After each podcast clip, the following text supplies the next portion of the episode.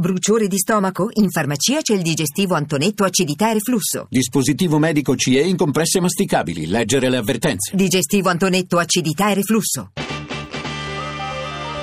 RAI GR1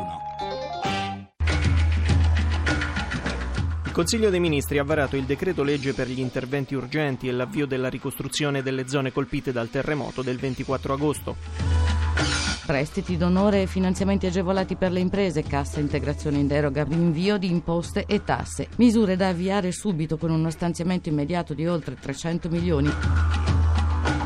Riconosciamo il 100% dei danni ai privati, imprese e abitazioni, anche le seconde case. Se non avessimo fatto questa scelta non avremmo potuto parlare di ricostruzione.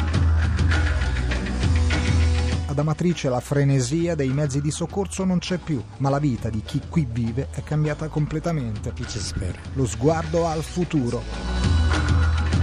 Quello che serve per ricostruire questi territori lo mettiamo, non li lasciamo soli, non li abbandoniamo.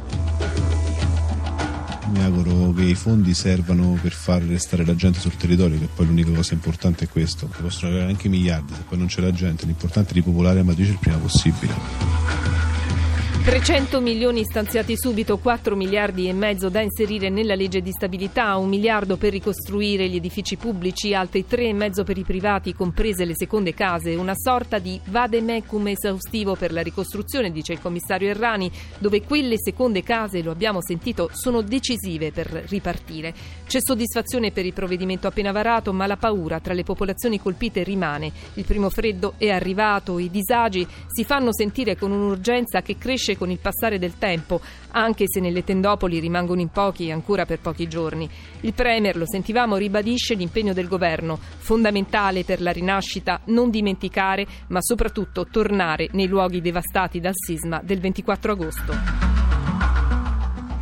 Le altre notizie, Renzi incalza la minoranza PD sul referendum costituzionale e lancia la sua sfida, se non vi fidate dice votate no. Intanto è lo stesso Bersani, lo sentiremo, ad allontanare l'ipotesi di una scissione del partito. Economia, pronta la manovra, sale a 24 miliardi e mezzo, Padoan conferma il PIL all'1% nel 2016, ma restano i dubbi dell'ufficio di bilancio. Esteri, Siria, Putin rompe con Hollande e cancella il suo viaggio a Parigi, si profila un clima da guerra fredda Russia-Occidente. Il racconto del nostro nostro corrispondente. Cronaca, l'archivio di Sindona diventa pubblico, i segreti e le trame del discusso banchiere. Società e Consiglio d'Europa dice no alla maternità surrogata. Cultura, l'ultimo libro di Susanna Tamaro.